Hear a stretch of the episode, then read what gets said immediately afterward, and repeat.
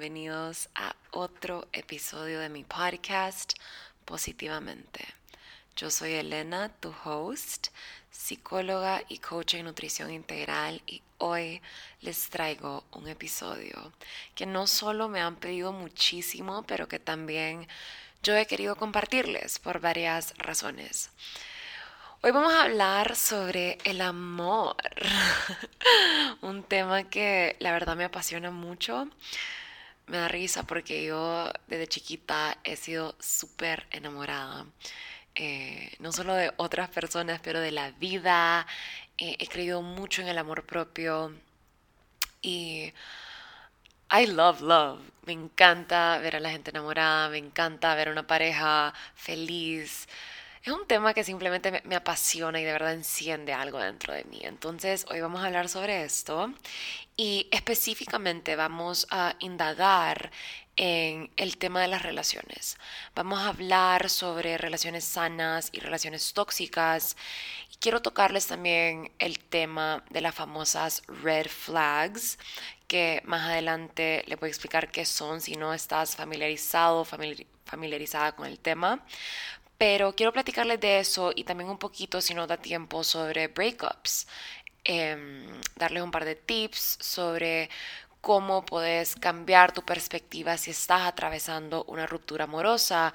Y realmente quiero que este episodio sea para todos, ¿ok? Que no solo sea para esas personas que no están en una relación y que están buscando una relación. Em, que sea para esas personas que tal vez están en una relación. Em, para personas que están buscando una relación, para hombres, para mujeres, para teenagers, tanto como para adultos. Quiero que sea un episodio que aplique a muchos y que muchos de ustedes puedan relacionarse y llevarse pues eh, información y herramientas valiosas de este episodio para que puedan traer en sus vidas relaciones más conscientes y más sanas, que al final del día es la meta, creo yo, para todos. La verdad, decidí grabar este episodio porque últimamente el tema del amor y las relaciones ha estado súper presente en mi vida. He estado compartiendo mucho tiempo con parejas y he estado en bodas recientemente. He visto a alguna de mis amigas comenzar relaciones nuevas, comprometerse. He tenido varias conversaciones, tanto en persona como en DM, como con algunas de ustedes, sobre el tema, sobre el amor. Y he estado reflexionando un montón, ¿verdad? Y al mismo tiempo que yo he estado reflexionando, también he estado sanando cosas de mis relaciones pasadas. Em, y bueno, también en estos últimos meses yo he tenido experiencias personales que me han abierto muchísimo los ojos y la mente en cuanto al tema de relaciones y relaciones tóxicas y relaciones sanas. Así que aquí les va este episodio y creo que ya podemos empezar de una. Creo que el, el amor es creo que sí hay una emoción con la que todos aquí estamos conectadas y conectados, es con el amor. Como seres humanos, biológicamente deseamos el amor, ¿verdad? Sin relaciones amorosas, me acabo de acercar un poquito el micrófono para ver, para que me puedan escuchar mejor. Estoy usando un micrófono nuevo Esperemos que el audio suene bien. Em, les decía, sin relaciones amorosas, ya sean de pareja o de amistades o de familia, realmente creo que los seres humanos no podemos florecer, no podemos ser felices. Necesitamos el amor, necesitamos sentirnos amados y amar porque el amor es una de esas emociones que realmente le da sentido a nuestras vidas. Y lo curioso de esto es que nadie nos enseña a hacerlo, nadie nos enseña a amar, nadie nos enseña a estar en una relación, ¿verdad? Nadie nos enseña lo que es una relación sana y lo que es una relación tóxica. Nos toca experimentar y descubrir el amor a través de nuestras propias experiencias y a través de lo que vemos y lo que vivimos y lo que ha sido demostrado para nosotros en las relaciones que nos rodean.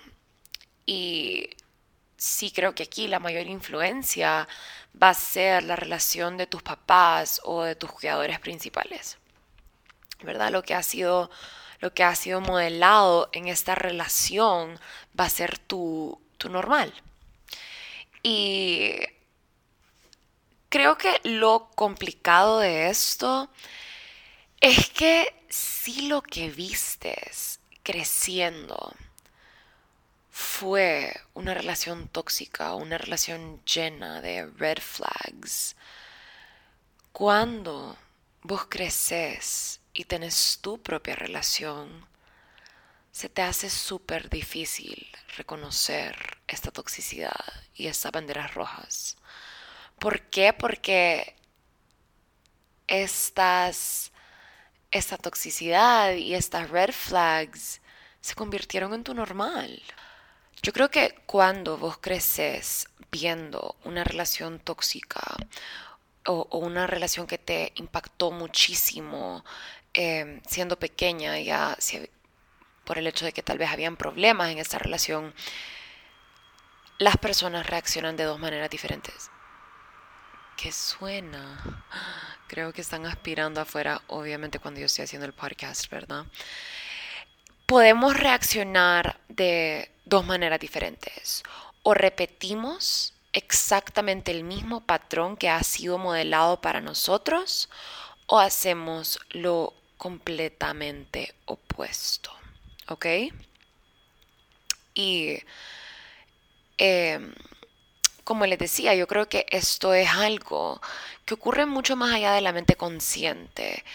El repetir un patrón, el no saber reconocer una red flag, porque es lo que viste y lo que viviste, es algo que sucede más a nivel subconsciente y a nivel de tu sistema nervioso.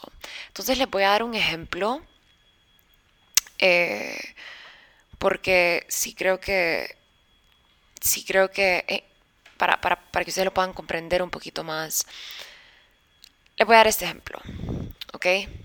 De mi caso personal. Yo Gracias a Dios. Eh, y la verdad es que me siento súper afortunada por esto.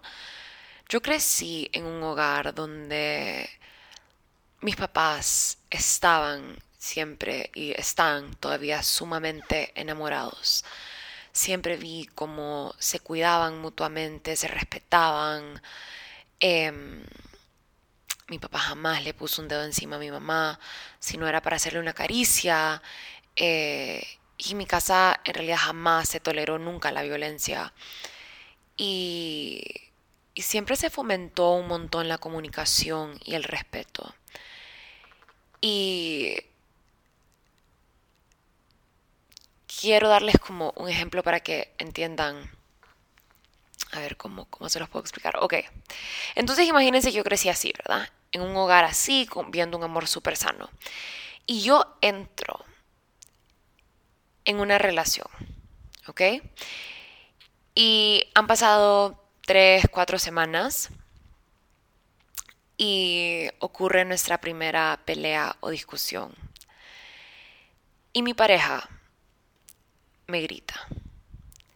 Me grita, me agarra fuerte del brazo y me dice, ya, cállate.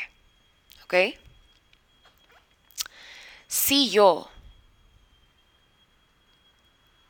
he crecido toda mi vida viendo una relación sana, donde hay comunicación sana, y donde mi papá jamás le pone un dedo encima a mi mamá, de manera agresiva o de manera fuerte imponente, inmediatamente en este momento se activaría una respuesta de fight or flight en mi sistema nervioso.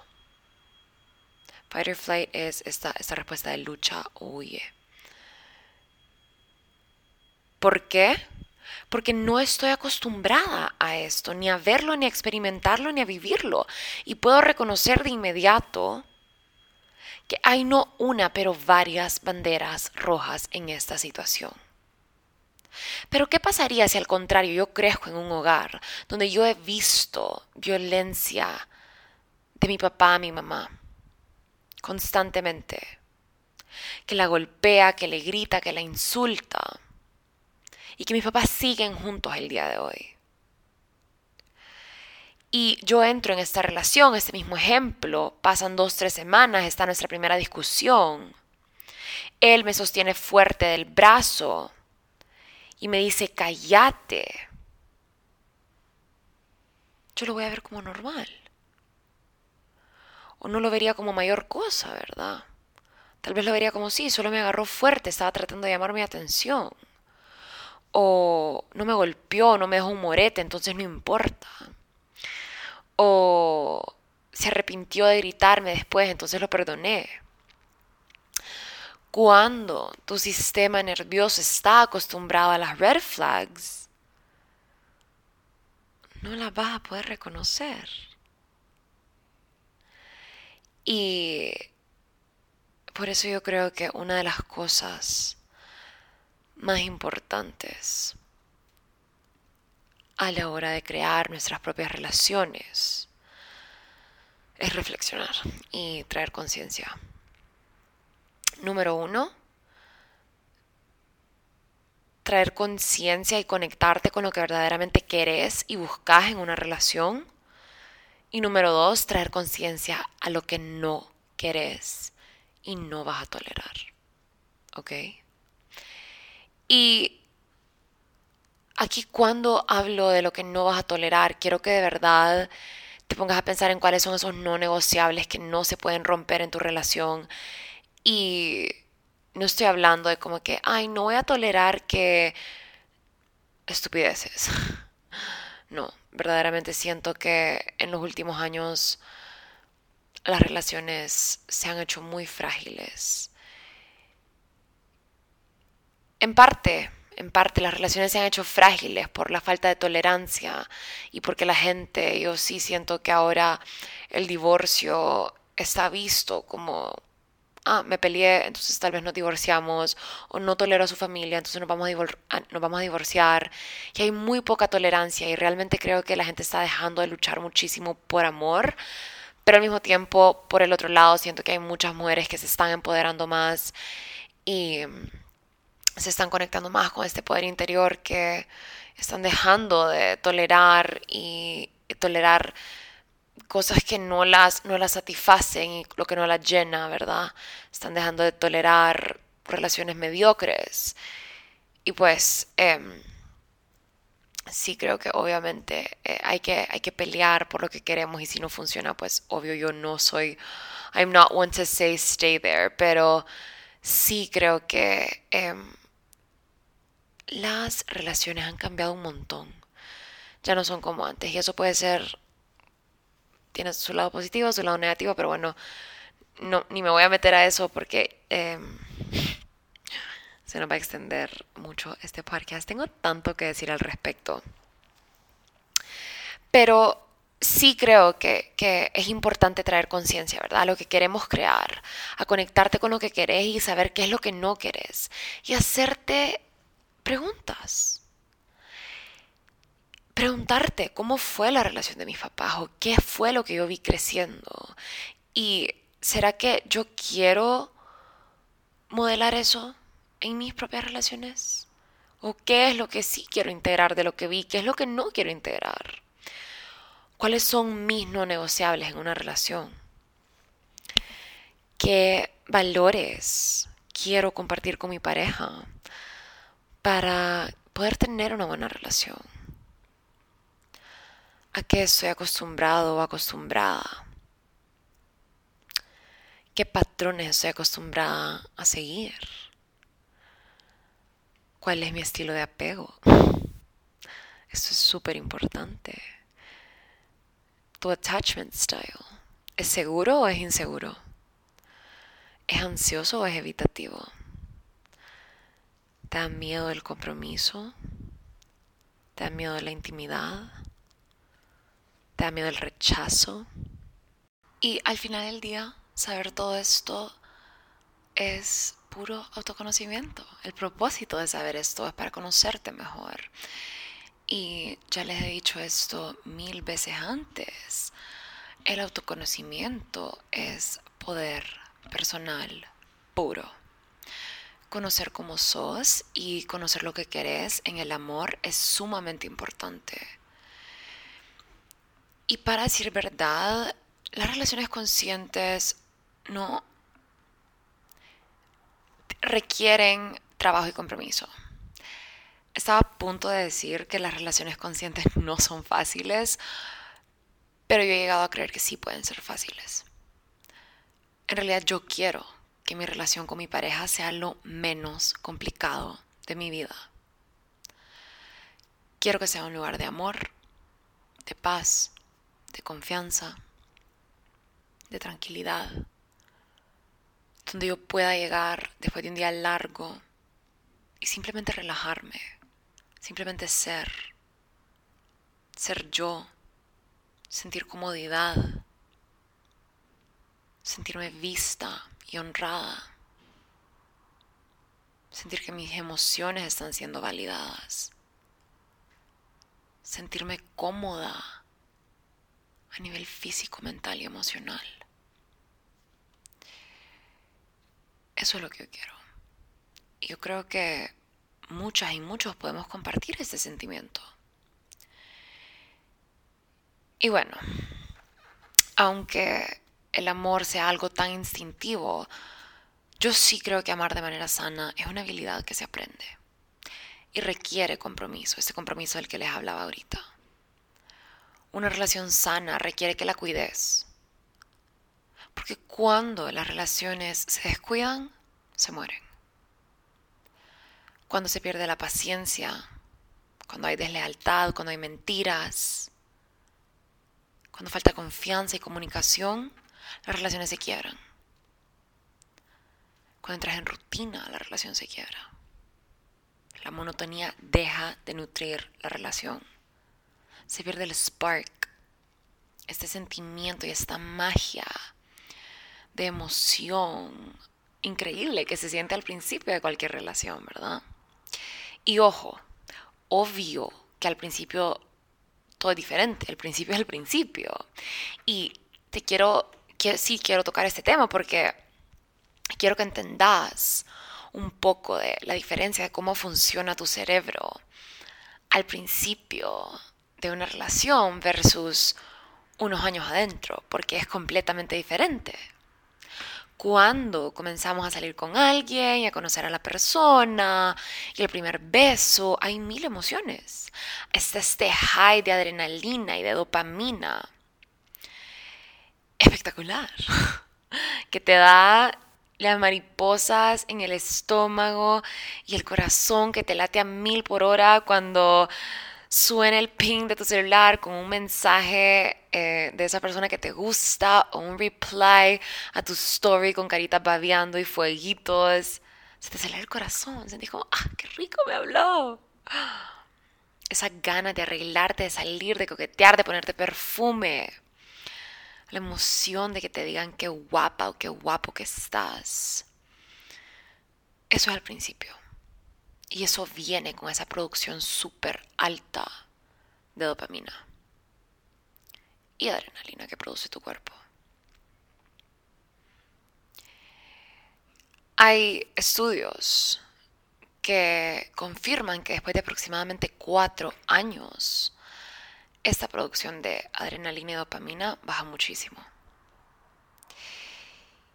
Y el bond con tu pareja se comienza a sentir diferente. Aunque todavía hay atracción, el sentimiento no es igual. La dopamina y la adrenalina se reemplazan con la oxitocina, ¿verdad? Que le da un feeling diferente a la relación. La oxitocina es la hormona que te hace querer bond y nutrir una relación. Esta hormona también la producimos cuando tenemos un orgasmo o cuando una mamá está amamantando a su bebé.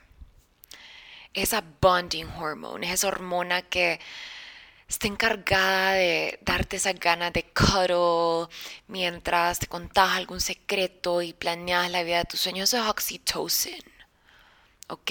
La dopamina se siente más como un boost de como energía y alegría y felicidad, como un high. ¿Ok? El high de la oxitocina es diferente. Y aquí me acuerdo de, algo que Tony Robbins, que él es uno de mis gurús de la vida, él siempre dice que el secreto para mantener una relación fuerte y sólida debe de ser siempre lo que hacías al principio de la relación. Entonces que cuando pasen esos 5, 10, 15 años, que sigan yendo en dates, que sigas mandándole flores, que sigas poniéndote perfume, que sigas guapiándote, que sigas piropeando a tu pareja, que sigas fomentando que hayan esas aventuras y esa espontaneidad. ¿Ok? Y realmente yo sí creo que esta es la clave. Poner el mismo esfuerzo 5 o 10 años después. Seguir nutriendo esa relación constantemente y entender que este es un trabajo diario. Y bueno, em, hablemos un poquito entre la diferencia de un amor sano y un amor tóxico. Hace poco yo le hice un QA eh, en mi Instagram sobre este podcast, ¿verdad? Que me dejaron sus preguntas.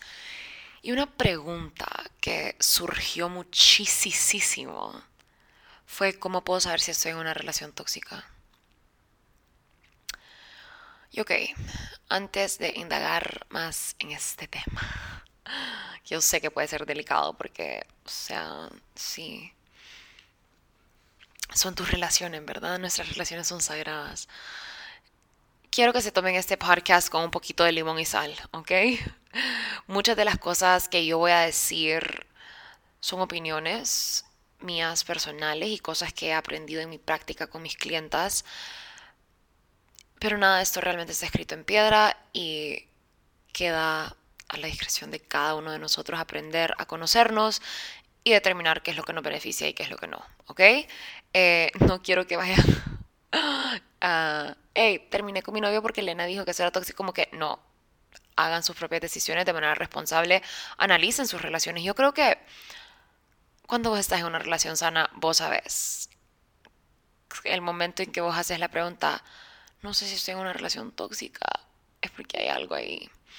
Y yo sí te recomiendo que lo hables con un profesional, ya sea con tu psicólogo, em, y que también prestes atención a las personas que son cercanas a vos, que realmente te quieren, como tus papás, tus hermanos, tus amigas, tus familiares, cuando te dicen no me gusta él o ella para vos, indagar en el por qué y realmente escuchar, ¿ok? Porque muchas veces cuando estamos en relaciones, y se lo digo porque me ha pasado a mí, muchas veces nos cegamos y decimos, em, no, es que a mí me encanta, no sé qué, cuando tal vez estamos en una relación tóxica y simplemente no lo logramos ver.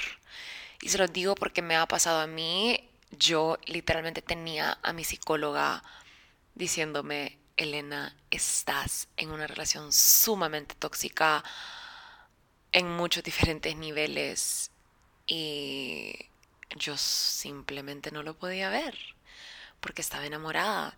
Y cuando terminé esa relación, yo estaba como, wow, como no entiendo qué estaba pensando. estaba enamorada y el amor a veces nos cega. Y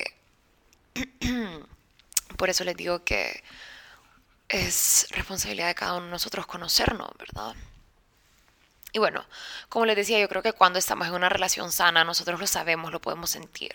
Hay confianza, em, tu pareja no te está constantemente cuestionando, revisándote tu celular, vigilándote, no duda de vos, no te cuestiona, no te miente, no te engaña, porque la base de esta relación es la confianza. Yo sí creo que esa es la base de todas las relaciones, ¿verdad? Para que una relación pueda florecer, tiene que haber confianza entre las dos personas. Y yo creo que debajo de esa confianza también está la comunicación transparente y honesta. Expresarte sin miedo a ser juzgado, expresar tus necesidades eh, de todo tipo. Me gusta esto, no me gusta esto, eh, me siento así, no me siento así. Eh, fíjate que yo estoy en esta página y siento que vos estás en esta, ¿qué pensás de que si yo hago esto y vos haces esto? Como realmente comunicar, comunicar lo que sentimos, comunicar lo que queremos, porque no hay forma de obtener lo que querés si no lo comunicas primero. ¿Ok? Si estás buscando algo serio, comunícalo. No tengas miedo. Yo veo a tantas personas que me dicen, quiero preguntarle si quiere algo serio conmigo, pero me da miedo que piense que yo soy una intensa. ¿Qué te importa? Hay que dejar de pensar tanto en cómo nos perciben los demás y en lo que van a pensar los demás cuando nosotros expresamos lo que sentimos y lo que queremos y comenzar a enfocarnos en qué querés vos. ¿Qué querés vos? Y expresarlo vos, expresar lo que querés.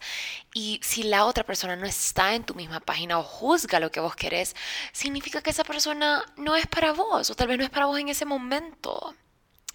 Muchas mujeres tienen miedo de sonar intensas por decir yo quiero algo serio. Está bien querer algo, algo serio Así como también si no quieres algo serio, comunícalo, no le des esperanzas a la otra persona, no le des alas, no le digas qué guapa, qué divina, qué bella, escribirle todos los días y después no es que yo no quería nada serio. Le podés escribir y, y decirle todo lo que quieras todos los días de tu vida si están en la misma página. Eso va a permitir que todo fluya mejor. ¿Ok? Entonces, la comunicación transparente y honesta es lo primero. Y yo creo que otra, otra característica, en mi opinión, de lo que es una relación sana es que constantemente se gana de ambos lados. Y no se gana en el sentido de, vos haces esto por mí y yo hago esto por vos. No, simplemente es como cuando vos estás en una relación sana con tu pareja, te complementas de manera natural. Los dos están constantemente evolucionando, creciendo, aprendiendo y voy a dar este ejemplo porque, o sea, va a ser fácil de entender. Tipo en una pelea.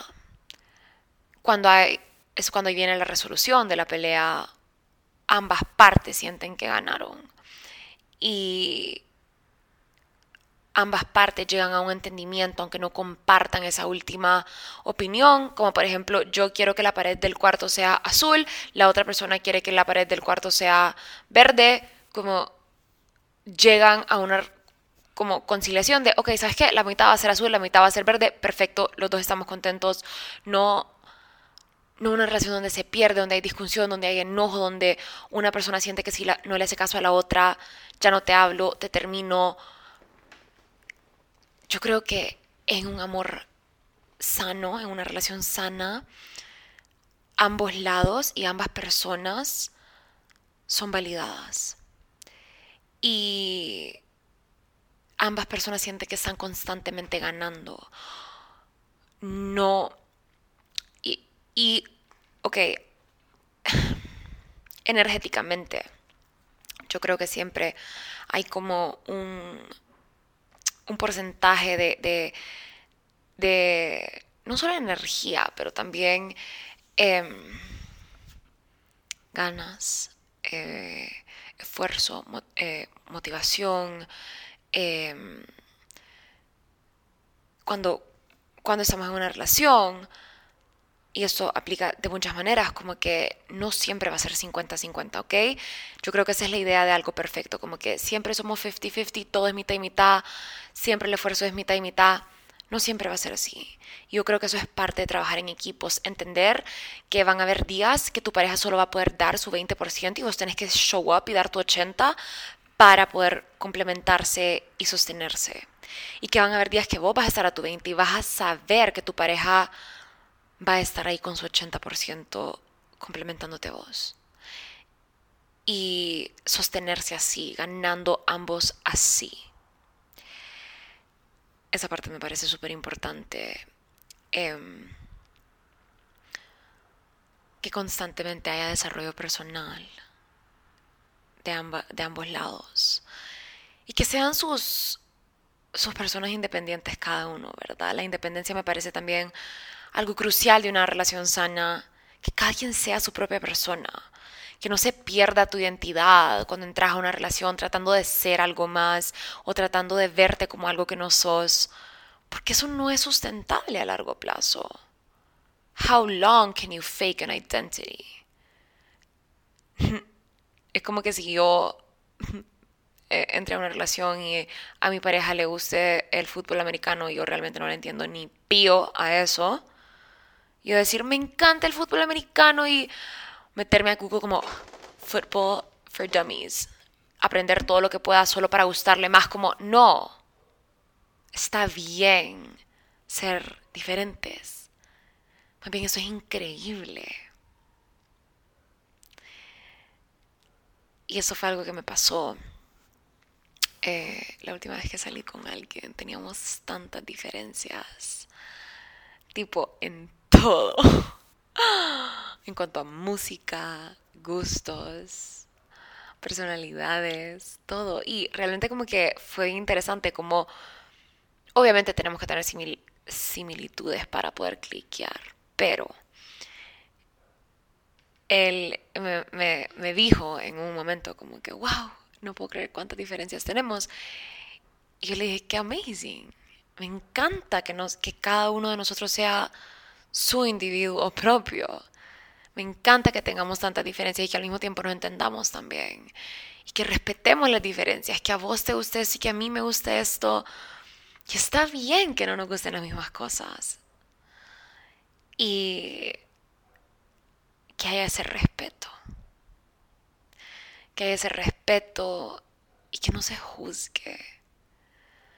Porque el momento en donde el juicio entra, ahí se pierde el respeto. Y vos no puedes esperar que nadie sea como vos sos o que le gusten las mismas cosas que a vos te gustan porque to each their own, cada quien es como es. Y estamos hechos para complementarnos, construirnos, aprender de, del uno y el otro. Es importante, creo yo, también que en, en una relación tu pareja te permita sentirte libre de que te guste lo que te gusta y, que, y, libre de hacer y decir lo que querás. La libertad es otro elemento súper clave acá. Que no te hagan que no te hagan dudar de vos misma, de tus deseos. Em, que no te hagan dudar de la relación, ni del amor que hay. Yo creo que ese, ese es, un, es un elemento también clave cuando estás en una relación tóxica, constantemente dudas. Dudas del amor, dudas de la relación, dudas de... Em, cómo se siente tu pareja de hacia vos.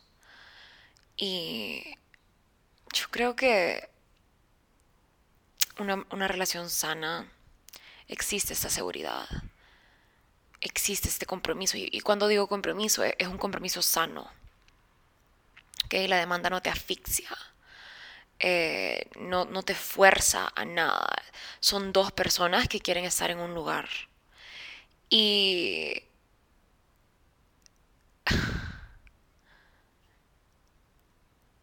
es mutuo.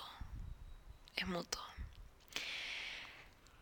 Y yo creo que amar, amar de manera sana también involucra el lado tal vez no tan, no tan hermoso y no tan lleno de rainbows y butterflies.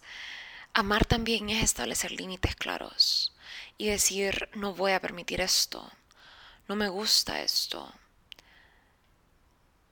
siento que no me estás escuchando, no me siento entendida en este momento. Quiero que me escuches. Establecer límites de no voy a permitir esto. No me gustaría que cruzaras esta línea porque me haría sentir así. Comunicarte, y eso, esto regresa a la comunicación, ¿verdad? Pero esta parte es difícil esta parte es difícil porque a veces pensamos como, no, es que si le digo esto, tal vez piensa eso, tal vez regresamos al mismo punto que tocamos, de poder sentir esa libertad para expresarte sin miedo a que la relación se va a romper o que la otra persona se va a ir. Eso es una relación sana, poder expresarte, poder comunicarte, poder sentirte libre. No minimizar los problemas o las emociones de tu pareja. Es hacer el esfuerzo para no juzgar para respetar, para escuchar un punto de vista diferente al tuyo, ver una diferente perspectiva, reconocer y honrar cómo se siente la otra persona. Aunque vos no estés de acuerdo, aunque a vos te parezca que está exagerando, aunque a vos te parezca que es un drama, conscientemente escuchar, honrar y respetar.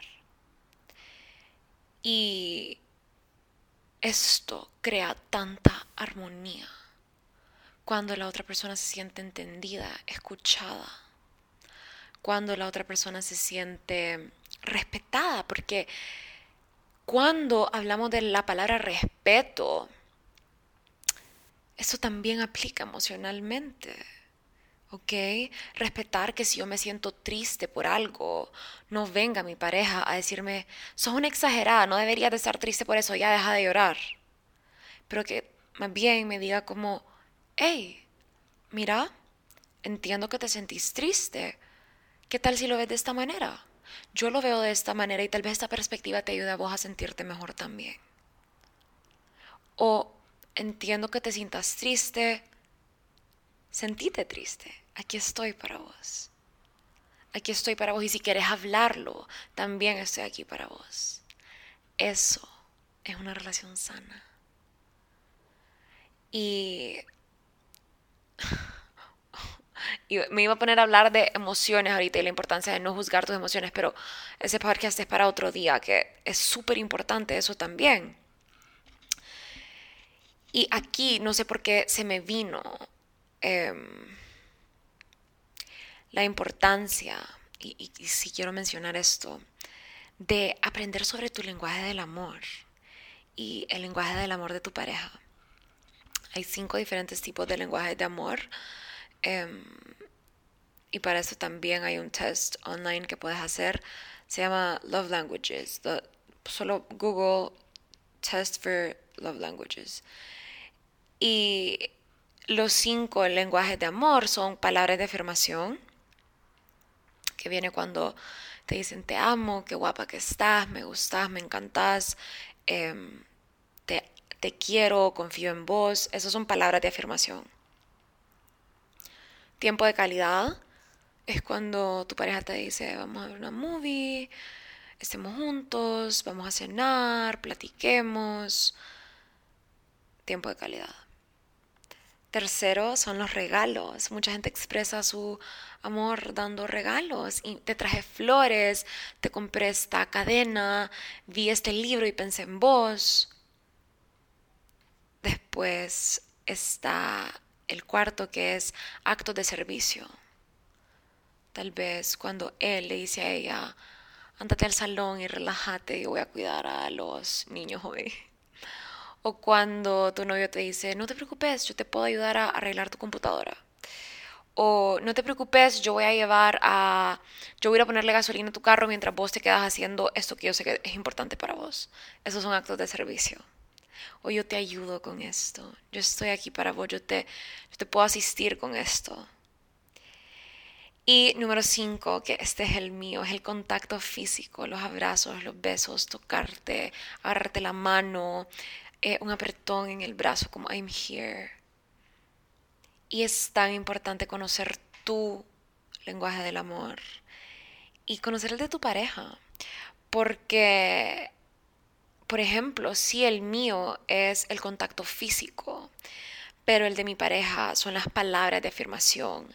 Y yo estoy constantemente dándole abrazos y besos a mi pareja, pero nunca le digo te amo, nunca le digo está guapísimo, él tal vez no, se siente amado. Y si el contacto físico es el mío, Y el de él son las palabras de afirmación y él constantemente me dice cuánto me quiere, etcétera, etcétera. Pero yo siento que no me abraza y no me da cariño físico, que ese es mi lenguaje del amor. Yo tal vez no me voy a sentir tan amada como quisiera, ¿verdad? O como pudiera. Y por eso me parece tan clave conocer el lenguaje del amor, no solo tuyo, pero el de tu pareja también. Y hacer preguntas. ¿Cómo te puedo demostrar más amor?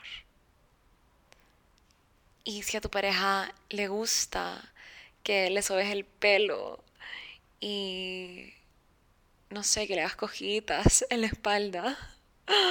Aunque a vos te dé pereza como hacer ese esfuerzo no por porque no se trata de vos, es de, de, darle amor, le quiero expresar amor a mi pareja de la manera que a él o a ella le gusta. ¿Ok? Entonces sí quería mencionar eh, eso porque me parece tan clave y tan hermoso y me parece que entender esto le puede dar un upgrade a tu relación, así que there's a hack right there.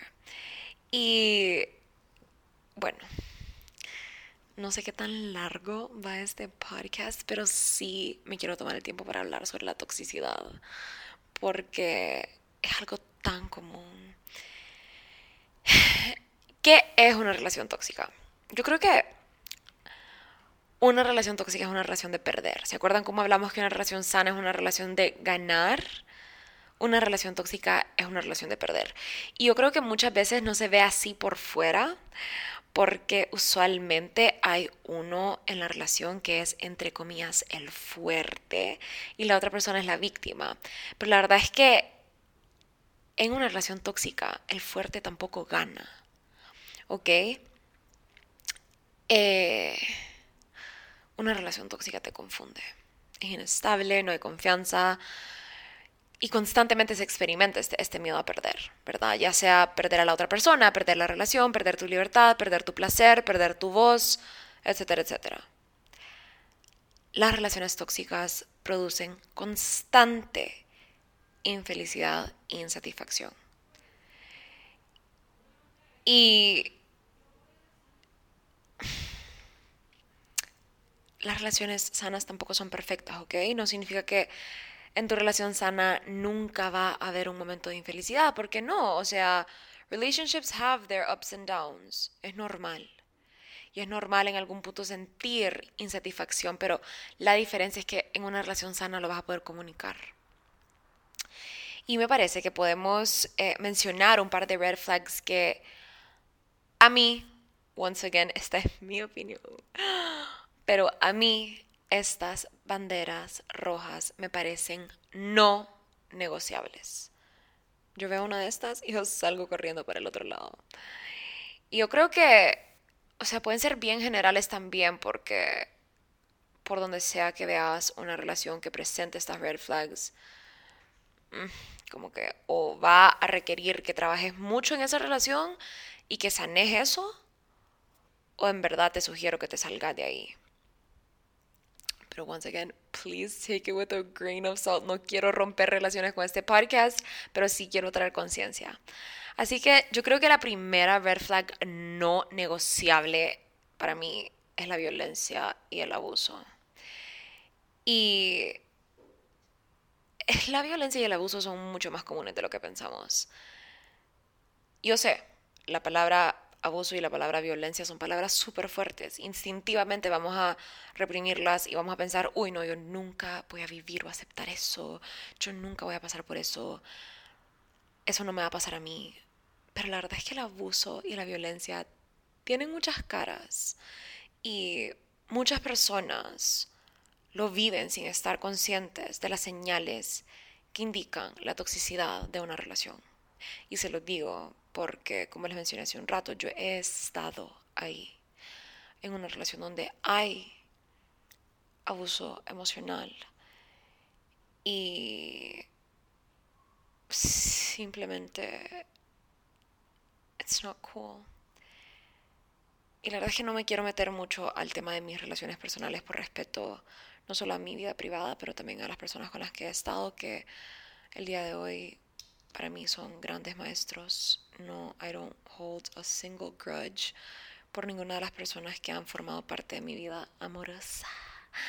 Pero he pasado por un montón y he vivido relaciones fuertes. Y como les decía, el abuso y la, violencia tienen muchas caras. Em, y muchos de nosotros lo vivimos sin saber que lo estamos viviendo.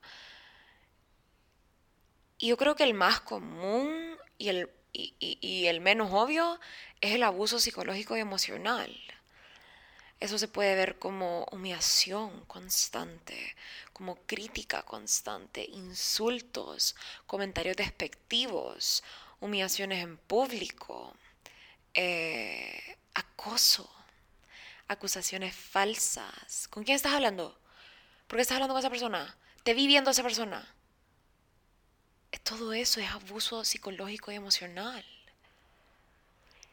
Y lo que pasa con este tipo de abuso es que te daña el autoestima, te hace sentir despreciable, realmente te, te minimiza, te hace, te hace sentirte chiquita o chiquito. Y te puede dañar mucho a nivel psicológico y emocional. Y es súper común esto, en realidad. Yo no solo lo, lo he vivido, pero también lo he visto. Y it's a red flag. It's a fucking red flag. Una relación sana jamás te va a hacer sentir así. Y si existe esto, es, esta, una, alguna crítica o algún comentario despectivo va a... no se va a quedar ahí. Probablemente va a venir con un perdón, con un lo siento, no te quería hacer sentir así va a venir con esa comunicación, ¿verdad? Porque la realidad es que creo que 100% de nosotros vamos a ser tóxicos en algún punto de nuestras vidas o hemos sido tóxicos en cualquier tipo de relación. Eh, hemos herido a alguien, hemos dicho algo que tal vez we don't mean, ya sea a tus amigos, a tus papás, a, tus, a tu pareja. Le has dicho, ya cállate o lo que sea, como que en un momento de reacción, pero después se, se soluciona, ¿verdad? Cuando hablo de este abuso psicológico y emocional es cuando es constante y profundo. Y cuando te daña eh, a nivel de autoestima. Después viene el, abuso físico, que ya eso viene con, con lastimarte, pegarte, tocarte de manera agresiva o con intención que no venga desde el amor. Creo que es self-explanatory el abuso físico y se puede ver como golpes, empujones, apretones, etc. Y después está el abuso sexual, que es cualquier tipo de actividad eh, o contacto sexual que se produzca sin consentimiento. Y eso no se excluye de las relaciones, ¿ok? Yo creo que muchas veces eh, la gente piensa que el abuso sexual no puede pasar dentro de una relación, porque, ok, estoy en una relación con vos, entonces obviamente quiero acostarme y quiero tener sexo y quiero... No, muchas veces dentro de las relaciones pasa que hay violación y hay abuso sexual. Y por eso también hay que ser súper conscientes y estar en esta constante comunicación con tu pareja, preguntarle, ¿te sentís cómodo? ¿Te sentís cómoda? ¿Estás listo o estás lista? ¿Querés hacer esto o no? Y si la persona te dice que no lo quiere hacer, no ofenderte, respetar eso, no tratar de convencer. ¿ok? Que eso es algo que yo he visto muy comúnmente en hombres. Cuando una mujer le dice que no, insisten. Vaya, te va a gustar, vení. No, cuando una mujer te dice que no, es no. And I stand so fucking hard for this. Y claro que como mujeres es nuestra responsabilidad aprender a decir que no de manera asertiva y sin miedo y sin culpa, pero creo que también es responsabilidad de los hombres entender que un no no significa convénceme, un no no significa quiero que me rogues, un no es un no. Y el momento en que una mujer te dice que no, como hombre tenés que respetar eso. Yo también creo que un hombre debería entender que muchas veces a una mujer le da miedo decir que no. Y obviamente this is something the woman has to work on, pero desde que desde el momento, y esto va para los hombres, desde el momento que una mujer te da cualquier señal de que no estás 100% segura que quiere estar con vos, y estoy hablando en cuanto a físicamente, ¿verdad? No la forces, no le rogues. Decirle, ok, no vamos a hacer nada que vos no quieras hacer. Hacerla sentir cómoda. Eso, más bien, la va a abrir más a querer tener una experiencia con vos. Que le deje esa comodidad, que le deje esa comodidad de elegir lo que ella quiere, permitir que esté en poder de su cuerpo y dejarle saber que va a respetar su decisión. Eso es lo que hace un caballero. Un caballero no se impone, no fuerza nada. Deja que la mujer lo guíe y llega hasta donde la mujer lo deje. Y una mujer, una diosa empoderada, se conecta con su cuerpo y se conecta con sus deseos y no hace nada que no quiere hacer. Punto. Esa es nuestra red flag número uno. Nuestra red, flag número dos, again, en mi opinión, es la falta de confianza. Esto encapsula todo lo que son las mentiras, dudar de tu pareja, revisarle el celular, ver con quién está hablando, meterse a su Instagram, hackearle su Facebook. No. No, no, no, no, no. Una mujer que está segura de su relación no hace eso. Y un hombre que está seguro de su relación tampoco, ¿verdad? Porque también hay hombres que revisan celulares, been there, done that y ew. Solo eso voy a decir como que no, no, no, no, no, eso no está bien. Pero acá debajo de esta, esta red flag de donde falta la confianza, también existe el esconder cosas. Cuando vos estás en una relación, vos no le podés esconder cosas importantes a tu pareja. Em, y pues acá también creo que cabría en esta caja todo lo que son los celos sin motivos, que yo sí creo que los celos hasta cierto punto pueden ser cute, pero, pero, como dije, hasta cierto punto, hay que permitir que nuestra pareja sea libre y que haga, que salga con sus amigos. Test the relationship. Si esa persona sale y la caga, eso ya no es problema tuyo.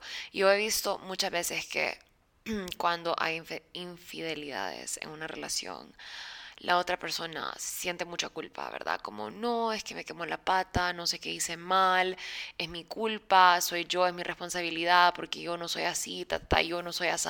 No, no, no, no, no, no, no.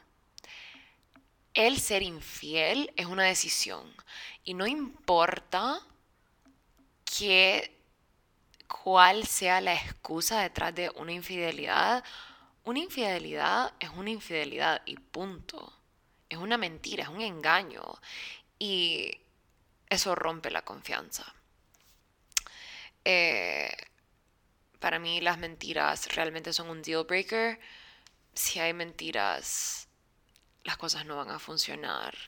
Y yo sí les recomiendo que si no están en una relación ahorita, la próxima vez que comiencen a hablar con alguien, you watch out for lies desde el principio, echarle un extra ojito a cómo es la persona con vos, si te dice la verdad siempre, si te miente con cosas chiquitas, si te miente con cosas grandes desde el principio, watch out. Y las relaciones, mucha gente piensa que Eh, se ponen mejor con el tiempo, como sí, tal vez ahorita no me dijo la verdad porque al principio, no, no, no, no, si no te dice la verdad desde el principio, no te la va a decir al final tampoco. Hay que ser inteligentes. Y si cachas a alguien una mentira, en mi humilde opinión, confrontalo. Como que no te quedes con, ay, sí, lo caché en esa mentira, pero no le voy a decir nada. Como, no. ¿Por qué? Porque desde el momento que una persona siente que se puede sacar provecho de una situación o de una mentira o como que, ah, no me cacharon, se puede salir con la suya, repite su acción. Así que, en my humble opinion, yo confronto las mentiras. No me gustan las mentiras y prefiero preguntarle a la persona como, ¿te acordás que me dijiste esto? ¿Por qué me dijiste esto? No es esto así, como, what is up? Y me he dado cuenta que a veces la persona no me quiere mentir, que tal vez se confundió, que tal vez me estaba diciendo la verdad, pero después eso cambió, como, ¿me entienden? Y por eso creo que es tan importante aprender a comunicarse. Que me lleva a mi tercera red flag, que es la falta de comunicación. No tomarte el tiempo de preguntarle a tu pareja qué está pasando, cómo te sentís, qué necesitas y también comunicarlo de tu parte ya sea tus necesidades físicas, psicológicas, emocionales, lo que sea. La comunicación es clave para entendernos. Aquí es súper importante hacerte preguntas, permitir que tu pareja hable y viceversa, escucharse, no solo hablar vos y vos y vos y vos y vos, como preguntarle a tu pareja cómo te sentís, qué opinas de esto, ¿qué crees de esto? ¿Querés hacer esto? No siempre ir solo a tu restaurante favorito, preguntarle qué quiere comer ella o qué quiere comer él o qué quieres que te haga de comer hoy o a dónde quieres ir de viaje la próxima vez. Siempre nos vamos al lugar donde a mí me gusta, como what do you want? ¿Ok? Y dentro de la comunicación también quiero mencionar dedicarse el tiempo a solas para compartir, ¿verdad? Y para fomentar esta confianza y esta comunicación y, estas conversaciones que realmente nutren una relación. Entonces, yo diría que esa es como mi tercera red flag cuando no hay comunicación. La vez pasada estaba, estaba hablando con, con alguien y he was name calling me, como que me estaba diciendo es que vos sos esto, vos sos esto. Y yo le pregunté, ¿por qué pensás así? Como, ¿cuál es la razón detrás de esto? Y me dijo, no, no sé, es que, es que solo sí, es que sí, y punto. Y como que no me quiso explicar más y simplemente me pareció el red flag más grande, como, ok, me estás diciendo algo, pero no, no, no tenés nada para respaldar tu sentimiento hacia mí, como no no te quieres comunicar conmigo, no te entiendo, lo siento, te estoy, te estoy preguntando como qué es lo que te pasa, porque me, ¿qué, está pasando detrás de este? Porque no, no fue un insulto, pero me estaba llamando egocéntrica. Y me da risa porque tanta gente usa esa palabra sin saber lo que realmente significa, pero yo le pregunté por qué me está diciendo así. Y me dijo, no, porque sí, porque no sé, porque se trabó todo y es como, ok, si no te sabes comunicar conmigo, then you're, you're fucking gone. Get out. Y, y sí, eso me parece tan importante, ¿verdad? Aprender a comunicarse. Eh... qué chistoso. Creo que este podcast está bien íntimo para mí y como que me está sacando un poquito de mi zona de confort, pero al mismo tiempo eh, creo que me gusta como compartirles este tipo de cosas porque es importante ustedes solo saber y aprender estas cosas para que podamos tener relaciones más conscientes. The world will get better cuando todos estemos como very aware y mindful de lo que estamos haciendo en nuestras vidas amorosas. Y bueno, necesito tomar agua, llevo como dos horas hablando, ni sé cuánto está durando este podcast. Pero ya vamos a terminar, si quieren una parte 2 me van a tener que dejar saber. Pero red flag eh, número 4, yo diría que es el aislamiento.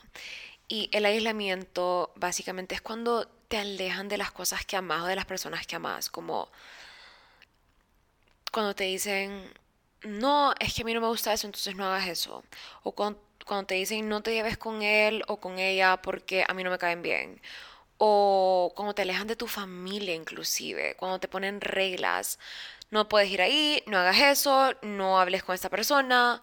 Cuando hay control y te aíslan y te quieren como manipular y controlar y hacer únicamente parte de sus vidas.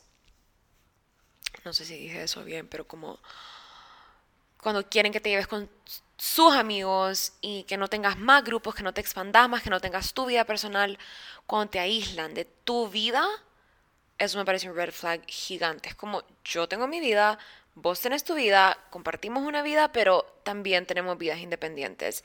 Y eso es sano. Tener vidas independientes es sano. Tener amigos en común también es sano, pero no, no siempre tiene que ser así. Como que es cool cuando cada quien tiene su trip pasando, ¿verdad?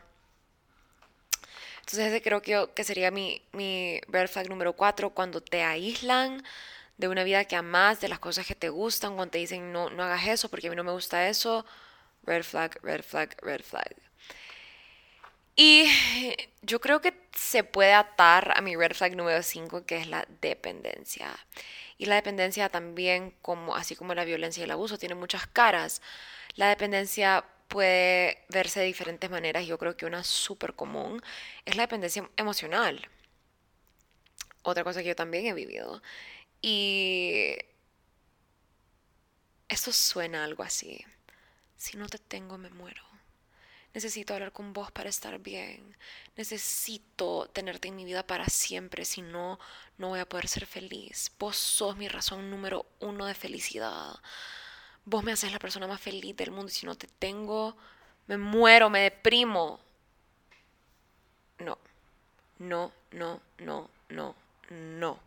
Me encanta que tu persona promueva tu felicidad y te haga una persona más feliz y te encanta estar con esa persona, pero no debe ser la razón por la que sos feliz. Jamás. Es importante que cada quien tenga su propia vida, sus propios amigos, su propia felicidad, sus propios planes. Y es importante que lo compartan, pero con independencia. Y se, se, se, ata mucho al tema del aislamiento, ¿verdad? Esa, esa necesidad de estar todo el tiempo juntos, como no. Sí, qué cool compartir, pero si yo quiero salir sola con mis amigas un día, me quiero sentir suficientemente libre para hacer eso. Si yo quiero ir a un viaje sola, yo no necesito tener a una persona que esté ahí detrás de mí todo el tiempo.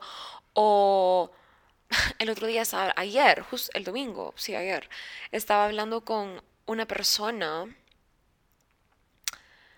que justo está comenzando una relación con alguien y me decía, Elena, me está volviendo loca, me llama todo el día. Y acabamos de comenzar, ¿cómo va a ser de acá un año? Ay, Dios mío, it's a, it's a red flag. Como, claro que llamar y comunicarse, ok, estar mandando WhatsApps constantemente, cool. Pero llamar todo el día es como que I have my own shit going, como, ¿me entienden? Y aquí solo be independent, have a life y deja que tu pareja viva su vida. Yo creo que esto, esto permite que la relación fluya más y se disfruten más cuando están juntos, como, hey, pasé toda la semana trabajando y haciendo lo mío y el fin de me la paso con vos. O, hey, no te vi ayer, pero te veo hoy. O, hey, no te vi en todo el día, pero te veo en la noche. Como que haya un balance, no esa dependencia emocional de todo el día necesitar sentirte validado, sentirte querido, decirme te amo, decime esto aquí, llámame mil veces al día, FaceTime, te quiero ver, te extraño. Qué bello. Sí, qué bello que hayan sentimientos fuertes, pero es importante que cada quien tenga su vida. ¿Ok? Que no haya tanta intensidad. es que hay intensidad, hay intensos, hay gente intensa, hay mujeres intensas y hay hombres intensos. Y, y sí, pues si son dos intensos juntos y se entienden, pues qué bien. Pero si hay una persona que simplemente está ahogando a la otra, creo que es importante saber comunicarlo para poder crear este balance y que no haya esta dependencia. Y mm, sí, esos son como mis cinco main red flags. yo creo que salir de una relación tóxica es bien difícil. Porque te afectan de tantas diferentes maneras. Te afectan tu salud, tu autoestima. Están llenas de culpa, de pena, de manipulación. Y la persona que es víctima, porque casi siempre una persona víctima dentro de una relación tóxica, sufre con un montón de miedo, con ultimátums, con reglas. Si salí de esa puerta no te vuelvo a hablar, si me dejas me muero, si me bloqueaste. o sea, todo esto también hay tanta dependencia, ya sea física o emocional, y yo sé que es difícil, yo sé que es difícil, pero es posible. Y quiero hablar un poquito antes de cerrar este capítulo sobre breakups, porque también siempre me preguntan de este tema. Y yo creo que aquí lo más importante de entender es que cada persona que entra y sale de tu vida es tu maestro. Y si te quita más de lo que te da, probablemente estás en una relación en la que no debes de estar. Y yo les voy a contar algo medio, medio personal. Pero si ya llegaron hasta acá al final de este long ass episode, you're my bestie. Eh, de la última relación que yo salí, que fue hace varios años, yo estaba verdaderamente quebrada, como mi autoestima crushed. Eh, y eso que yo siempre he sido una mujer bastante, bastante empoderada, pero me recuerdo que en esa relación me olvidé de mí. Pero me pareció tan mágico como me olvidé de mí el tiempo que estuve en esa relación. Pero cuando salí de esa relación me encontré. Y me encontré como nunca antes. Al terminar esta relación fue cuando yo me yo me encontré con este mundo de la salud y el bienestar y en verdad yo no yo no sé si fue porque toqué tan tanto como el fondo que yo sabía que salir a pijinear y tomar y buscar más chavos y ir de fiesta y de velarme. Yo, yo, algo dentro de mí, yo creo que era mi, mi, alma verdaderamente queriendo sanarse de raíz y sanarse de verdad, sabía que esa no iba a ser la relación. Entonces volteé hacia una vida sana. Busqué el yoga, busqué la comodidad en estar sola, busqué leer, escribir, hacer yoga, meditar, acercarme a mis amigas, cocinar, desarrollar una comunidad de personas que realmente me empoderaran y me inspiraran. yo no les miento, yo he tenido tres relaciones en mi vida y esta relación que que acabó así fue la que más rápido superé y creo que fue por eso porque volteé hacia mí, volteé hacia adentro para sanarme. Y no les puedo recomendar eso suficiente si están pasando por un breakup. Look inside for healing. Las respuestas no están afuera. Sanate, sana tus heridas de raíz. Encontrate, conectate con lo que te gusta, con lo que querés, con lo que quieres crear. Y yo creo que también hay una creencia y un estigma social que asocia terminar una relación con mucho drama y tristeza y no siempre tiene que ser así. Creo que hay que aprender a reconocer que muchas veces cuando algo acaba, algo nuevo nace y eso que nace depende de nosotros. Si vos querés que nazca una depresión de un breakup, nace una depresión. Si vos querés que nazca una nueva versión de vos, then that will be born. Eso es lo que van a hacer. Yo me acuerdo que literalmente terminé esta relación y fui, me corté el pelo, me fui a comprar ropa, tipo, new life, new me. Me iba de viaje muchísimo. Eh, para poder como despejar mi mente. No muchísimo, pues, pero sí hice un par de viajes recién, recién terminé mi relación como para despejar mi mente y me ayudó un montón, la verdad. Eh, y entender pues que todo se puede transformar y que, y que un corazón roto realmente se sana con autoestima y con amor propio. Y amor propio del de, del de verdad. Esto no se trata de fingir nada y de fingir estoy bien y de... No. Invitar a tu ego, no. Echar culpa, no. Hablar mal de tu ex, no. Eso no es autoestima. Autoestima es... Auto viene de propio, estima viene de estimar. Estimar es darte amor, darte cariño. De ahí viene tu autoestima. De darte todo eso que te daba tu pareja. Y obviamente no, no se va a sentir igual, pero es tan especial cuando vos te lo das. Cuando vos te das ese amor, esa estima, no te falta nada. Cuando llega alguien más y te lo da, es extra. Y claro, se siente increíble, pero no hay nada como cuando viene de vos. Entonces, si estás pasando por una ruptura, yo te recomiendo que no te sentes a esperar si la persona vuelve o no. Y tampoco actúes de X manera para que la persona vuelva arrastrándose a tus pies. No. No hay necesidad para eso y verdaderamente me parece una pérdida de tiempo. Sí, eventualmente van a regresar, deja que llegue ese día, pero por mientras, vos viví. Viví tu vida, construíte y alineate con tu mejor versión. Para que en caso de que esa persona no llegue, vos puedas atraer a alguien mejor todavía, alguien que esté vibrando igual de alto que vos. Y recordarte siempre que las cosas tienen el significado que nosotros le damos. Agradece siempre, siempre, siempre agradece y aprende de cada cosa que te pasa y evoluciona. Y recordate que hay más de 7 billones de personas en el mundo y que la única persona responsable de tu felicidad sos vos. ¿Ok? Y si pasaste por un engaño o una infidelidad, agradece. Agradece porque ya no estás perdiendo tu tiempo.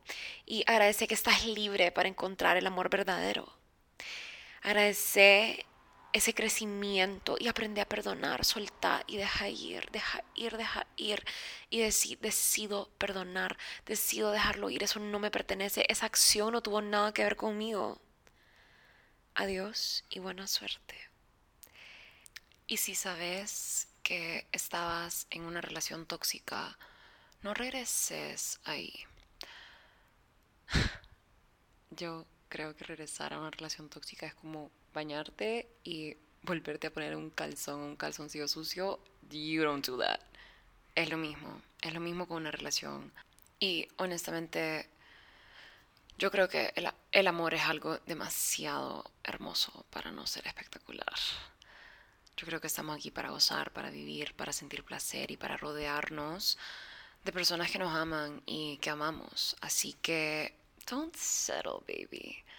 Don't settle. No te hagas chiquito o chiquita para estar con alguien. No estés con alguien por miedo a estar solo. No, no tengas miedo a estar solo o sola. Y si estás solo, sola, tomate este tiempo para conocerte, para amarte, para definir qué es lo que querés y lo que no, lo que te gusta, cómo te gusta y anota todas las cualidades que buscas en tu pareja. Anótalas todas en una lista unapologetically. Y anda y convertite en eso. Porque eso es exactamente lo que vas a traer, lo que vos sos.